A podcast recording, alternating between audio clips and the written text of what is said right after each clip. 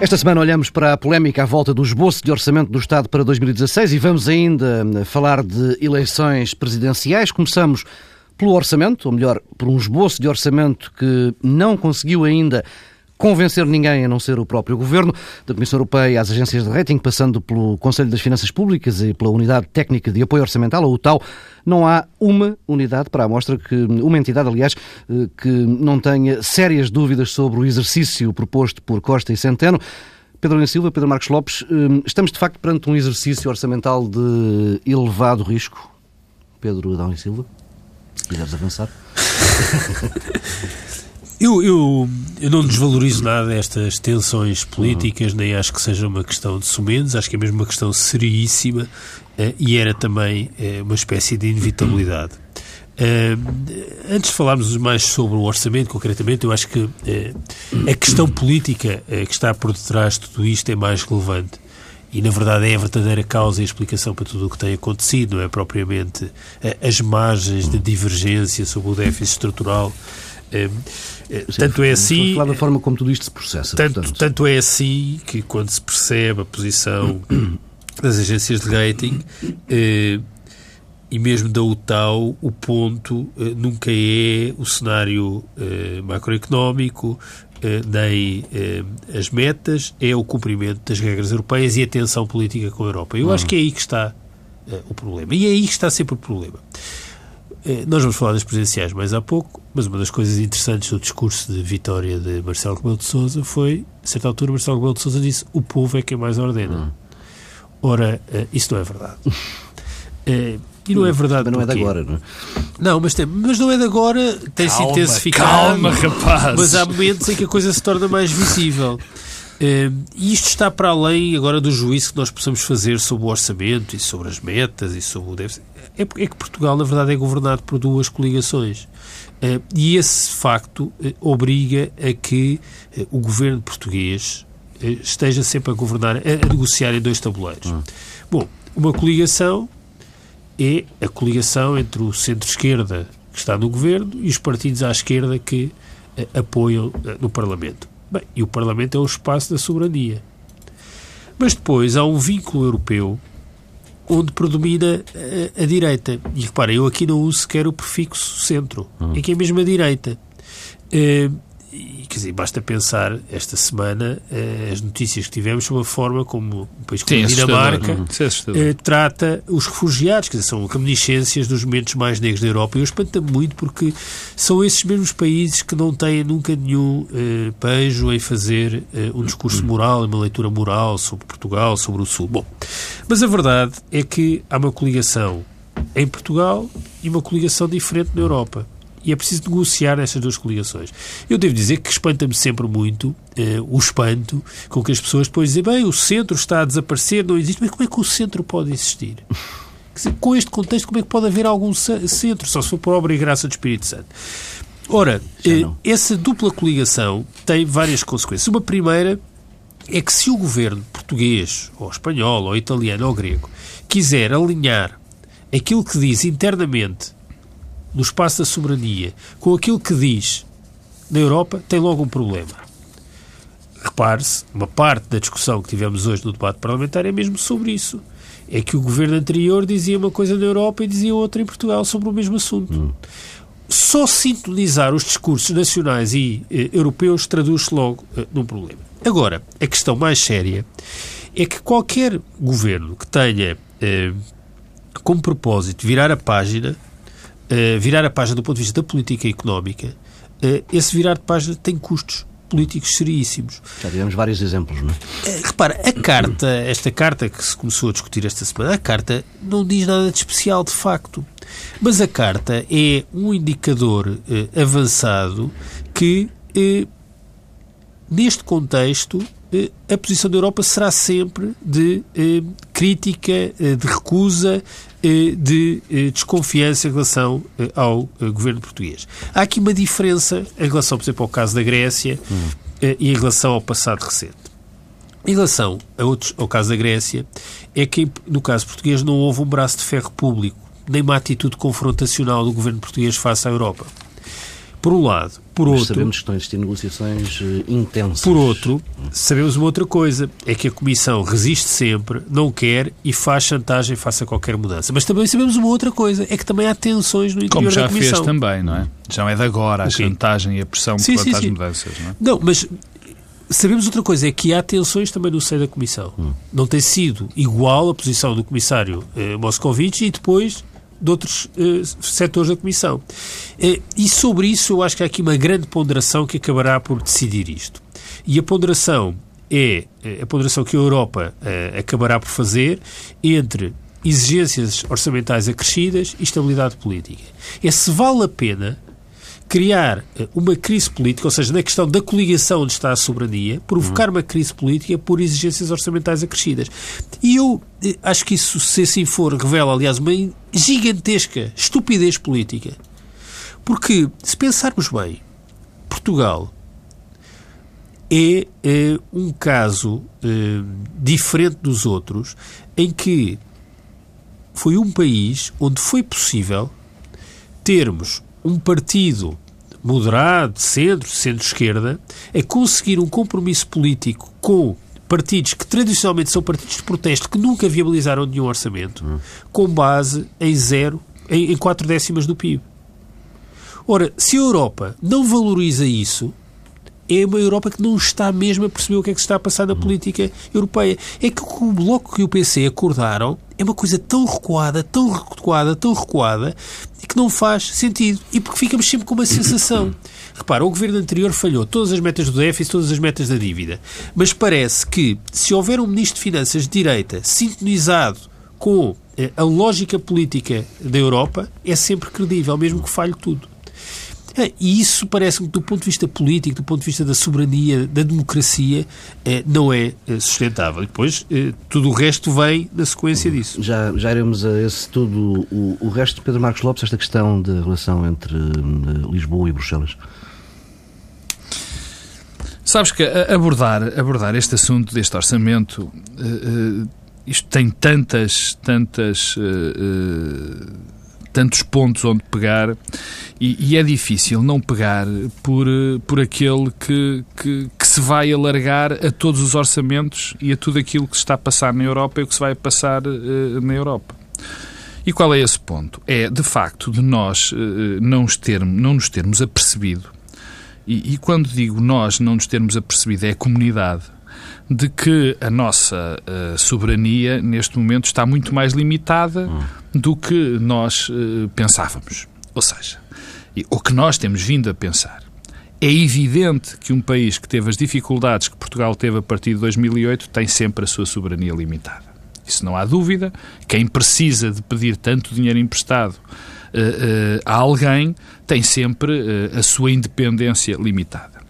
Mas há aqui um ponto, e quando se chega a- a- a- às questões orçamentais, e já lá vou, há aqui um ponto eh, que me parece extraordinariamente importante, quer dizer, é, esta é mais uma forma de nós nos apercebermos que houve algo de profundamente errado na, na construção da Europa.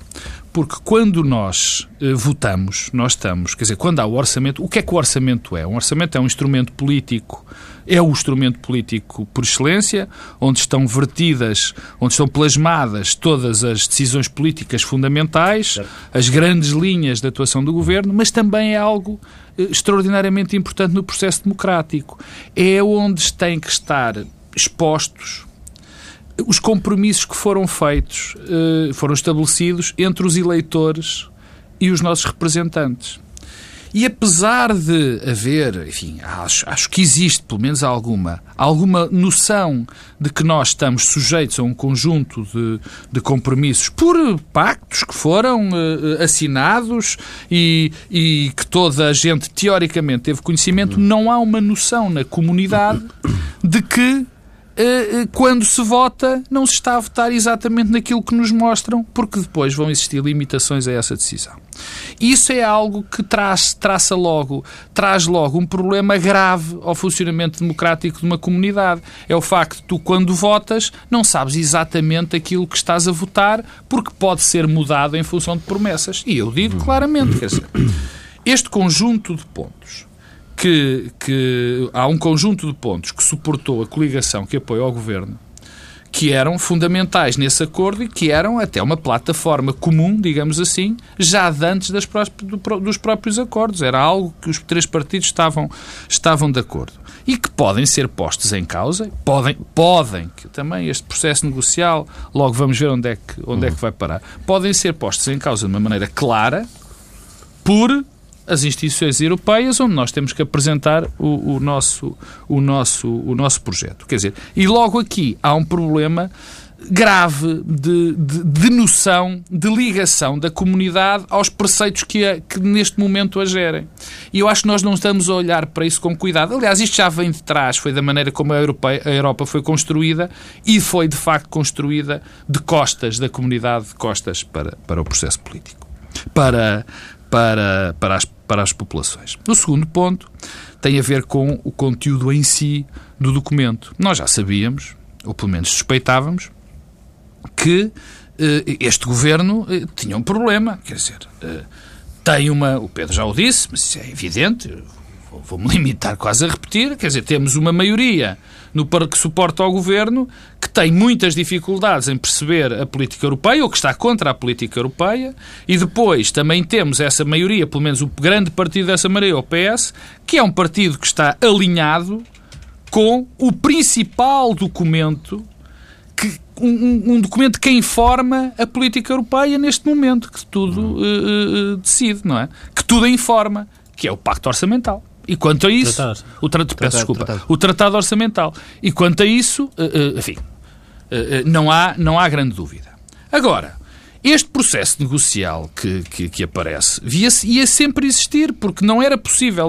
No fundo, o que nós estamos aqui em, em, a, a, debater é um documento que tem que agradar a gregos e a troianos. Mas há aqui dois ou três pontos que importa notar. Primeiro, todos os documentos, todos os orçamentos que foram para Bruxelas do tempo de Passos Coelho tiveram este mesmo problema. Foram atacados todos pela UTAU, foram também atacados pelas pró pela própria Comissão Europeia e que depois a reação que houve é que se passou sabendo que não ia resultar. Curiosamente, eh, a UTAU foi mais crítica no passado em relação aos cenários macroeconómicos e ao déficit nominal do que é neste caso. Aqui é mesmo a questão da relação com a União Europeia. Sim, isso, é, isso, isso, isso parece-me evidente. Bom, mas, mas havia essa, há esta tensão que, que, era, que é clara. O, problema que se levanta, de facto, quer dizer, só há um problema aqui. Eu também olho para o orçamento, eu vejo as metas, uh, vejo o que está previsto, fico, enfim.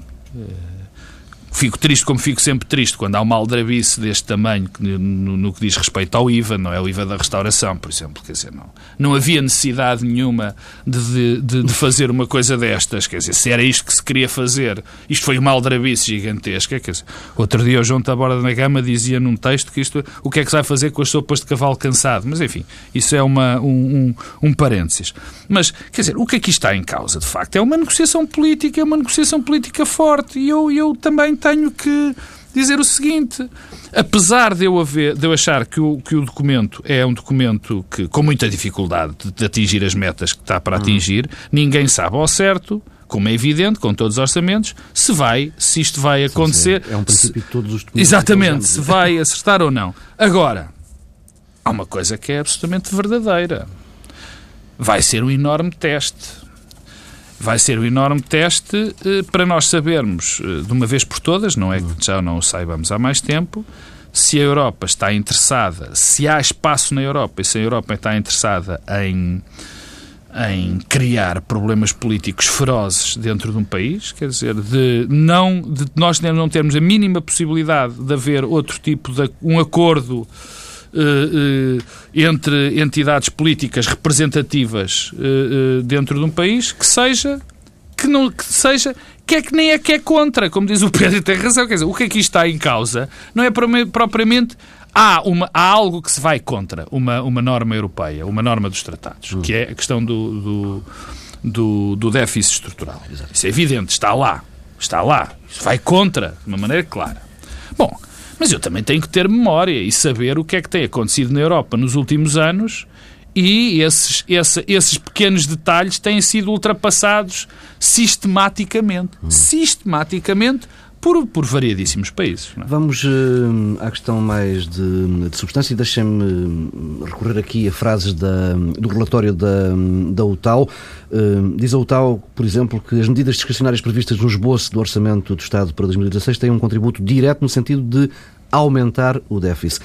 Eh, em termos globais, prevê-se que o efeito líquido das medidas discricionárias do lado da despesa tenha uma dimensão muito pouco expressiva. E depois, a questão que deu mais eh, polémica, diz a UTAU que o exercício orçamental eh, estrutural apresentado no esboço de orçamento considera medidas one-off, ou seja, medidas extraordinárias que não se encontram em conformidade com o Código de Conduta para a implementação do Pacto de Estabilidade e Crescimento e, mais adiante, eh, eh, admitindo com medidas one-off, com medidas extraordinárias, apenas aquelas que têm sido habitualmente reconhecidas como tal, eh, quer pela Comissão Europeia, quer pelo Conselho das Finanças Públicas, o déficit estrutural no esboço do orçamento para 2016. Percebes, já ninguém está a perceber o que estás a dizer e a questão. Desculpa lá, Paulo. Oh, oh, ninguém está a perceber o que estás a dizer. Que ninguém, ninguém e a questão percebe. substantiva Sim. não é essa. A questão substantiva é uma questão política antes dessa. Mas essa já, dessa já eh, falámos. Não, não Pedro. falámos. Desculpa, não falámos. Porque, eh, porque não falámos, porque é aí que se vai discutir tudo e nenhuma dessas coisas que tu estás a enunciar são as questões relevantes.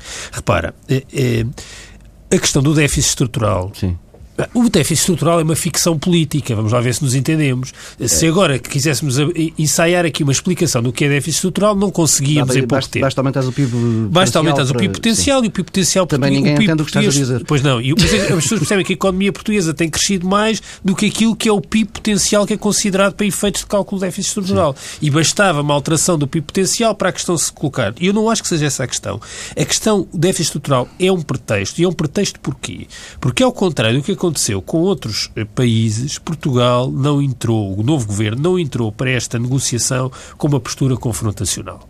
E, portanto, não era possível encontrar na confrontação e na atitude do Estado português um pretexto para eh, eh, haver uma, uma tensão política da Europa com Portugal. Sim. E, portanto, inventou-se o déficit estrutural. Eu, eu, a minha leitura que faço é esta. Mas eu não desvalorizo isso, porque acho que muito mais importante que a questão do déficit estrutural, ou agora discutirmos se são mais 400 milhões, se chega ou não chega, se são 800 milhões, são 600 ou 200 milhões, é mesmo a questão política. Porquê? Porque eh, o braço de ferro pode ter eh, consequências, pode bem ter consequências, pode ter consequências e repara, eu repito, as agências de rating não questionam o orçamento, o tal não questiona o orçamento. Eh, repara, eh, um dos pontos que começou a ser discutido esta semana era o cenário macro, macroeconómico e as metas para o crescimento. Hum. Ora, as metas para o crescimento são as mesmas eh, que estavam presentes no, eh, no, no, no, programa de estabilidade eh, do governo anterior. O plano de estabilidade do governo anterior previa 2% de crescimento Pedro, para desculpa, 2016. Deixa-me lá interromper-te. Como é que explicas que o orçamento que está a ser proposto mal reduz a despesa? É? A receita cresce muito pouco e ainda assim consolidas o, o déficit. Repara, mas o tal reconhece que o déficit nominal não é um problema e que as metas são realistas. O problema, é, eu repito, o problema é mesmo político e é um problema político seríssimo, que pode ter consequências materiais. Porque, repara, as agências de rating o que dizem não questionam o orçamento, questionam a conflitualidade com a União Europeia. Eh, eh, e isso a acontecer, terá custos no financiamento, terá custos no ELA, o sistema financeiro português não resiste a um sopro, e portanto a questão é séria. E a questão que se coloca... Não, o que a UTAU diz é exatamente isso, quer dizer, o problema da UTAU é as consequências de não se chegar a um acordo, acordo, com a Europa. Europa. Mas é isso que eu estou a dizer. Dizer, e, portanto, pensar. o acordo com a Europa não tem a ver com essa tecnicalidade. A tecnicalidade é sempre um pretexto. Porque, repara, é normal eh, que quando há uma questão política séria, eh, estamos a falar... O relatório da UTAU tem avisos eh, concretos em relação a, Como a tem sempre em relação a todos Bem, os orçamentos. Pode desvalorizar ou desvalorizar. Dizer, nós temos um, um lastro de eh, orçamentos completamente falhados nas metas todas. E isso não foi um problema político na relação com a Europa, e agora é. Uhum. Ah, e é, é porque eh, não há uma sintonia do governo português com a, a posição eh, da Europa. E, eh, por isso o Pedro aludiu a isso, isso era uma questão que, que dá uma discussão grande, que é eh, houve uma espécie de ilegalização política na qual os partidos social-democratas europeus participaram, uma ilegalização política de políticas alternativas com o Tratado Orçamental. Ah, isso é da vida. É assim. Eu não estou a dizer se é bem ou mal, mas é uma consequência manifesta. E com o apoio dos partidos é isso que eu estou a dizer, é isso que eu estou a dizer. Agora, A verdade é que a Europa apoiou políticas que não permitiram atingir os objetivos que a Europa ambicionava. E agora não apoia políticas que têm uma margem de erro igual às que tinham no passado, eh, em que é possível ter um acordo que não existe em mais nenhum país europeu, em que partidos que nunca viabilizaram estratégias orçamentais por 0,4% do PIB aceitam viabilizar um governo. E se isto não deve ser, do ponto de vista até político, premiado, eu acho que a Europa está completamente louca. E está completamente louca. E isso é que também me dá alguma eh, esperança no sentido que isto vai ser superado. Porque as coisas mudaram. Quer dizer, a prioridade política na Europa é vacinar agora, de novo, com o caso português, mas que é para impedir que em Espanha se forme um governo com o Podemos. Bem, é que, será isso? Bem, se é isso. Mas não há indicação disso. Pois é, mas não então. Mas é que, quer dizer, a França. Mais a mais do que se passou a França com a Itália. Vai, vai violar a França, a Itália, eh, eh, por outras razões. Temos a, a crise dos refugiados, eh, temos eh, o problema do Reino é Unido. Agora? O problema do Reino Unido. Eh, eh, países controlados pela extrema-direita e que andam agora não a tirar o ouro dos dentes aos judeus, mas a confiscar os bens dos refugiados. E estão preocupados com punir Portugal. Eu não sei até que ponto eh, isto não é um problema que está a ser inflacionado politicamente a partir de Portugal. Eh, e eu acho que isso é eh, um risco, um risco que eu não menosprezo e que tem uma consequência política interna. É porque é uma coisa que nós vimos também, por exemplo, hoje no Parlamento. É que, do ponto de vista da negociação, agora da coligação que apoia o governo, há duas linhas. O Bloco de Esquerda, por exemplo, a Catarina Martins ofereceu uma Constituição António Costa disse que era para entregar em Bruxelas. Hum. Essa linha maximalista de dizer, bom, cheguem a Bruxelas e digam não cedam nada, não mostrem medo e eh, entreguem a, Constituição, eh, é uma linha. E depois há uma linha do governo, do governo sem o apoio, se calhar, dos partidos que suportam o governo, que é de tentar compromissos, eh, não ter eh, uma discussão no espaço público e confrontacional, tentar eh, ter aliados. Bem, eu acho. Há gente dentro do PS que também tem tido esse comportamento. Pedro Marcos Lopes. Sim, mas eu acho é que são dois caminhos diferentes. Não, não, o problema é que não se entendem os caminhos. Pedro. Não. Em, termos de, em, ter, em termos do que está a ser a estratégia política do governo face a esta questão, eu, francamente, acho que há aqui qualquer coisa que está profundamente errado no que tem sido a estratégia do governo e que tem ajudado, que tem ajudado essa linha. Qual das linhas? Não, que tem ajudado o discurso interno que é feito a favor das, das políticas europeias que vêm de fora. Ou seja, o que é o que eu quero dizer? A, a, a Comissão tem, tem tido esta tem postura. Tem ajudado o PSD. Tem ajudado o PSD e o ah, CDS. Sim. Tem ajudado o PSD e o CDS, porque uh, o governo divide-se entre estas duas linhas, que é a primeira, bom, isto não é nada, a primeira reação, não, isto é normalíssimo. Eu acho é. que essa é a linha que tem sido dominante. De, dominante, digamos assim. Mas há outra linha, não só do PC como é, mas também do, do, Partido Socialista, por parte de algumas figuras, que também estão numa de, peço desculpa do termo, confrontacional com a Europa. Sim, e eu acho eu... que isto, quer dizer... E, mas sabes que isso tem muita relevância. Isso tem muita relevância. Porque, eh, como tu dizias, e bem, eu, e, e, e eu em parte subscrevo, em parte, subscrevo essa tese de que está a ser um problema mais empolado aqui dentro de Portugal do que propriamente existe mas, na mas Comissão. Eu mas eu, eu repara, isso eu, ajuda. Mas eu quando digo que é um problema inflacionado desde Portugal, não acho que isso seja uma questão secundária, porque uhum. inflacionado desde Portugal, mas como há uma enorme sintonia entre aqueles que inflacionam desde Portugal e importantes setores da Comissão e, no essencial, a maioria política da Europa, isso acabará por se traduzir em consequências materiais. Eh, agora, os dois caminhos, o do governo da desvalorização, da tentativa de negociação eh, e na crença que isso levará a bom porto, eu acho que é possível. Uh, por força de. Isto não pode ser uma prioridade europeia agora, arranjar um não, problema não. por uh, eh, 400 ou 500 milhões de euros. Quer dizer, criar um novo problema político enorme uh, na Europa. Bem, esse caminho é uma espécie de um choque com colção. Aliás, porque até, desculpa lá. Porque, e o, uma... caminho, o caminho, só, só para terminar com isto. No fundo, há aqui dois caminhos. Um, que Portugal chocará com colção. E no outro, que é o caminho eh, da confrontação e de entregar a Constituição, é, é, um caminho em que se choca com o muro. Hum. Mas eu devo dizer que me espanta, e, e só, Pedro, só um segundo, porque é que. É, eu espanta-me porque é que hoje, por exemplo, no Parlamento, eh, o PSD não ganhou o debate. Porque o contexto é propício. Mas não ganhou o debate porque há um enorme desconforto.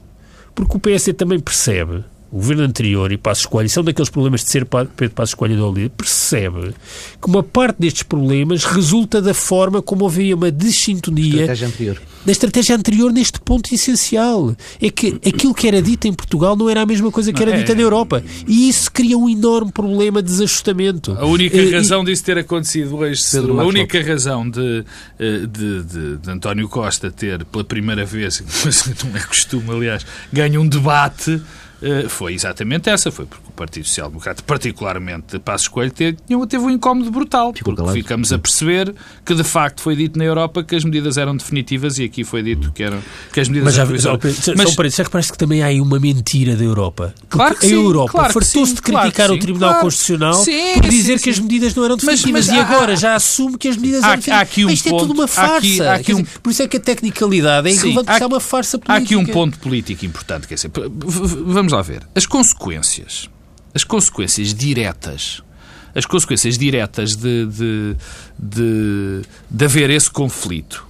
Enfim, agora vai ser mesmo este orçamento e o governo português. Quais são as consequências? As consequências diretas não são não são extraordinariamente gravosas, não são sequer gravosas. Aqui é o problema da maneira como depois os mercados olham para este tipo de ação. Esse é que é o problema. E se por um lado nós não podemos viver sem os mercados, se por, um- por um lado são, é, é esse tipo de financiamento que nós temos que, que assegurar, se eh, estas notícias que aparecem, e, e é muito curioso o aparecimento destas notícias, porque vocês também viram que a agência canadiana agora foi chamada outra vez à colação. E é grave o que pode acontecer com a agência É o fiozinho canadiana. que te prende, É, o- é eh, o ao fiozinho que nos prende ao, ao- ao dinheiro. Mas o que me parece que está a acontecer, e também mais uma vez é, é- é- é- há aqui um- um- um- uma confluência estratégica entre eh, a Comissão Europeia, ou certos setores da Comissão Europeia eh, e, e os mercados e um programa ideológico, é saber-se que esta campanha é suportada por os ditos mercados, não é? Por os ditos mercados. Quer dizer, no fundo há aqui uma, uma confluência de interesses que vão exatamente contra ah, as posições aparentes do governo português. Mas há aqui uma nota. E- Muito e- rápida, Pedro. Muito rápida. E eu, eu quero... eu- pronto, eu- hoje o Pedro leva com 90% do programa, mas eu não, não me ofendo hoje.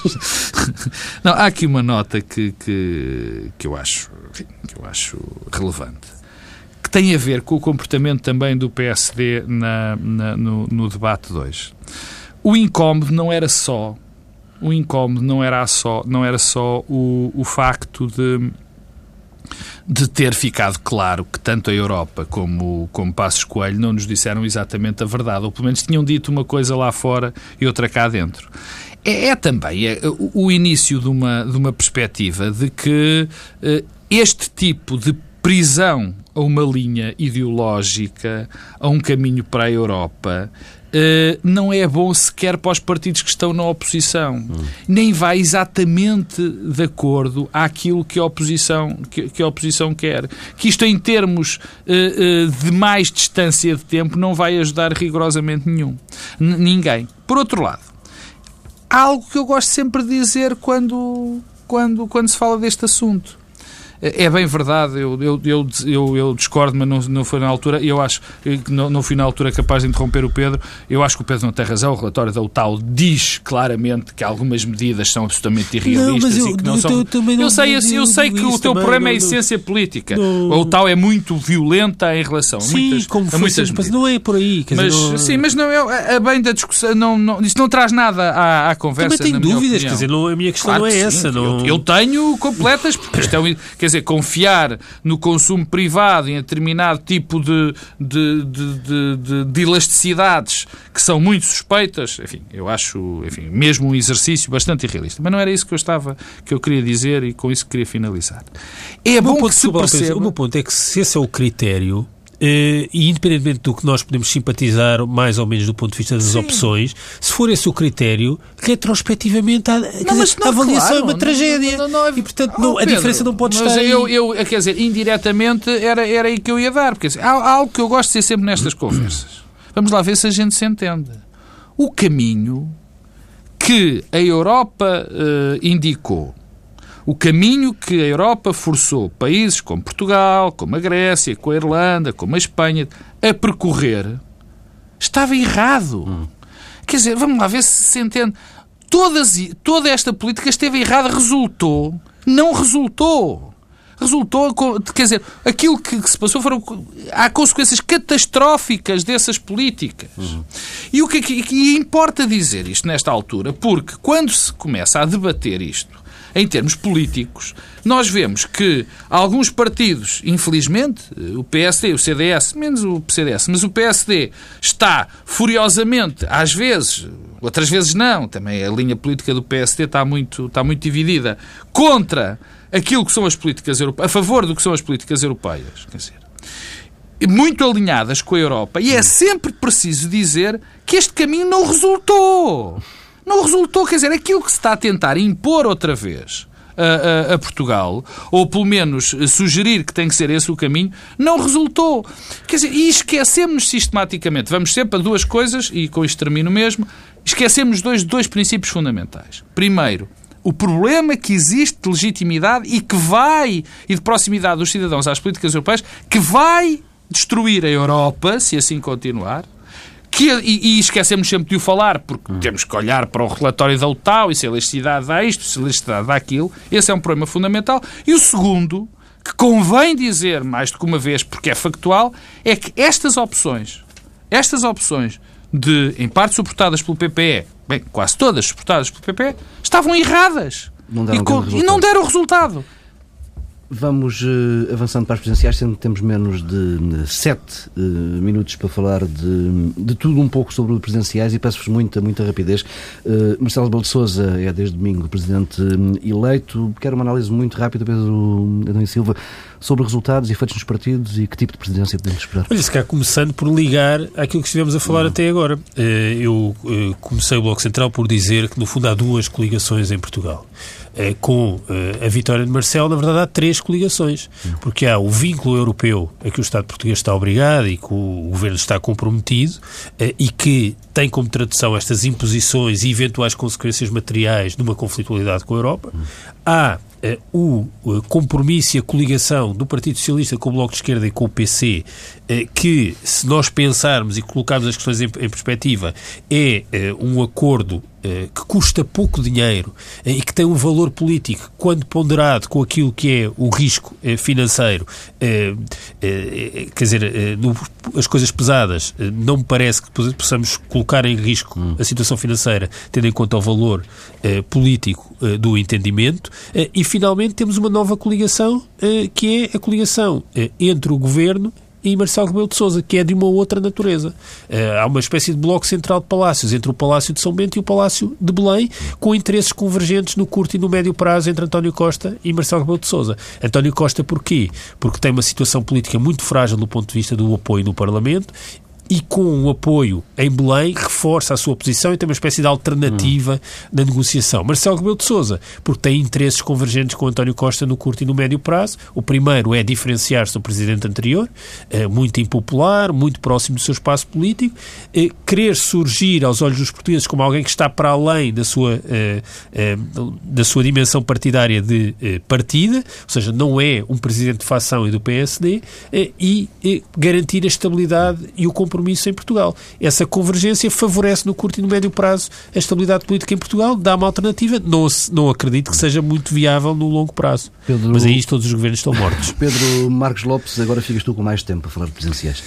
Não muito mais. Mas... não, é, deixa-me começar por, por, pela vitória de, de, de, de Marcelo Rebelo de Sousa e pela, enfim, pelas consequências que, que, elas, que ele, que, com as consequências que a sua vitória tem uhum. em nível da política geral. Isso não tenho muito, muito a acrescentar. Eu já pensava antes uh, desta vitória que isto seria bom para a governabilidade, seria bom, sobretudo bom, bom para Portugal, ter alguém que estava disposto mesmo a ser presidente de todos os portugueses e ter um, uma postura acima uh, uh, dos partidos e dos interesses, acho que isso é muito importante.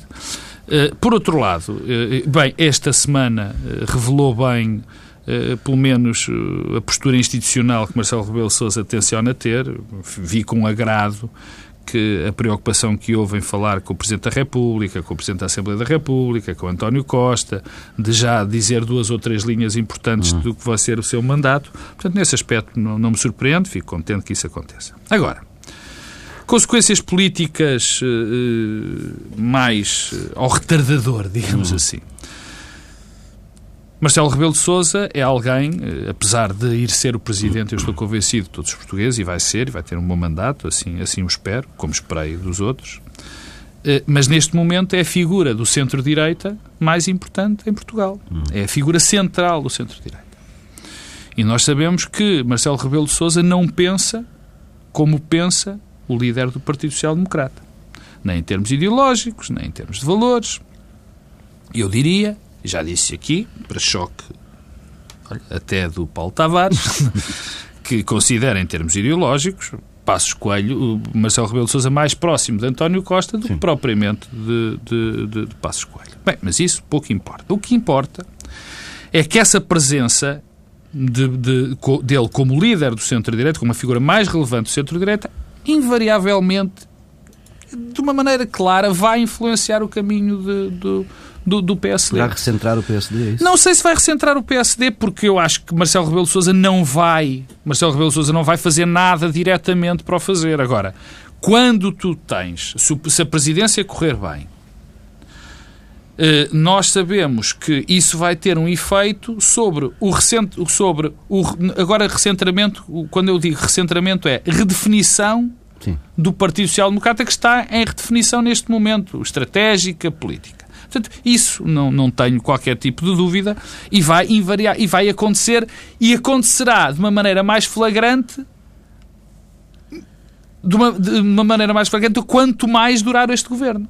Quer dizer, quanto mais o PSD estiver ausente do poder, mais a alternativa de, de Marcelo Rebelo de Sousa ou da linha de Marcelo Rebelo de Sousa parecerá mais clara. Eu, eu, se me permites, Marcelo Rebelo de Sousa teve 410 mil votos mais do que o PAF. Hum. Isso é um indício logo. Bom, isso na, na, na, na, influência que terá dentro do, do, Partido Socialista. Quanto às outras consequências... Do Partido Social Democrata. Do Partido Social Democrata, peço desculpa. Uh, Quanto aos outros partidos, eu acho que as análises que foram feitas, eh, eu percebo-as, mas, mas eu acho que se empolou demasiado o resultado de Edgar eh, Lopes e de, Silva, de Edgar Silva. Silva. Está bonito, está. Muito obrigado. Isto está bem. Está bonito. De Edgar Silva e de Marisa Matias. Eh, nem eu considero que o Partido Comunista Português esteja em perda, nem penso que eh, o Partido Comunista Português tirá, tirará grandes conclusões disso. Eu lembro-me, eu escrevi isso, o Pedro falou, que havia o risco de o Comitê Central do Partido Comunista Português olhar para este resultado e dizer como só foi há três meses as outras eleições e isto coincide com o facto de estarem a apoiar um governo, isso poderia trazer algum tipo de conclusão ao Partido Comunista Português. Jerónimo Sousa garante que não, que tudo vai continuar na mesma Bem, relação eu, com o Então eu tenho uma suspeição. Eu acho que o Partido Comunista Português vai mudar de secretário-geral no próximo Congresso. Ah, isso é outra história, mas isso é outra conversa. Isso já podemos lá ir, mas já temos não, muitos não, blocos. Não fica tudo na mesma. Não, não, não. não quando eu digo fica tudo, quando eu digo é, o que eu digo é de ficar tudo na mesma é o seguinte, é que eu acho que o Partido Comunista Português, até por eu saber... É a posição do coletivo. E todos nós sabemos, e todos nós sabemos que não anda propriamente aqui há dois dias, não anda propriamente aqui há dois dias, percebe que as consequências para ele e para as autárquicas que aí vêm e para outro tipo de problemas seriam, teriam consequências graves se o Partido Comunista Português agora esticasse a corda. Não pode esticar a corda. Por outro lado, eu acho que estes votos em Marisa Matias, se o Bloco de Esquerda acha que se pode, entre aspas, montar em cima do, dos 10% que Marisa Matias teve na, nestas eleições, acho que eh, é melhor pensar duas vezes, porque eu estou convencidíssimo que estes votos de Marisa Matias eh, pertencem muito mais ao Partido Socialista e alguns até ao PSD do que Bem. propriamente ao Bloco de Esquerda. Pedro Marcos Lopes, Pedro Silva, encontramos aqui à mesma hora na próxima semana. Bom fim de semana.